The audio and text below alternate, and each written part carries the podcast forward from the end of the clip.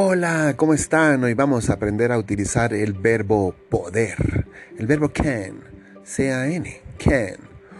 Y si lo ponemos junto con cualquiera de los pronombres, podemos realmente decir que cualquier persona puede hacer cualquier cosa. Entonces, por ejemplo, yo puedo comer, I can eat. Él puede comer, he can eat. Nosotros podemos comer, we can eat. O sea que es muy fácil porque este verbo no cambia para ninguna persona.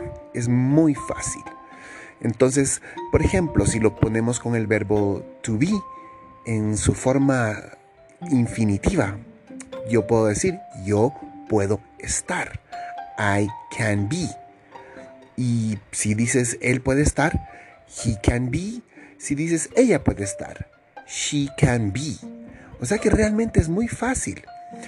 Y si tú entonces le agregas el gerundio a un verbo después de be, podrías decir yo puedo estar trabajando. I can be working. Ella puede estar trabajando. She can be working. Y así podemos hacerlo con cualquier persona. Hagamos un ejemplo tú puedes estar viendo televisión. You can be watching TV. Yo puedo estar caminando.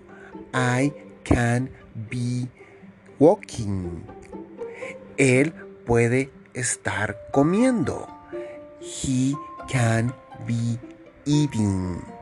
O sea que es muy fácil.